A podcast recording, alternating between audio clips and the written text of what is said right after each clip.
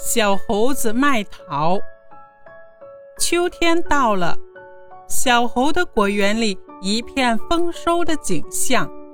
看着这么多的桃子，小猴心想：这么多的桃子，我也吃不完呀。所以，他想出了一个办法，去镇上卖桃子。他推着一个手推车，上面放满了桃子。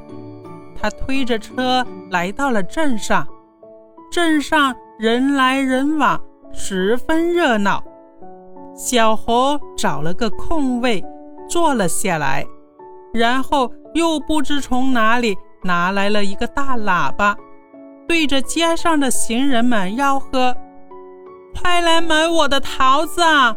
我的桃子又大又甜，一个不甜赔十个。”快来买呀！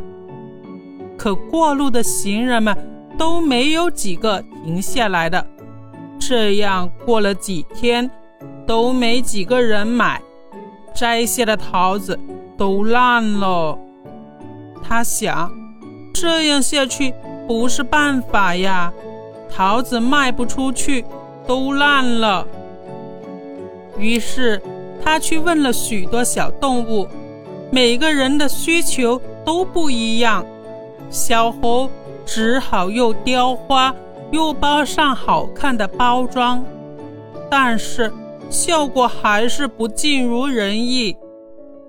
他看到游乐园的人很多，因为只要交钱就可以玩各种各样的游乐设施，所以小猴备受启发。在果园大门口写了几个大字：“只要亲们在大门口的亭子里给我们的员工二十元，就可以自己摘一篮桃子上路。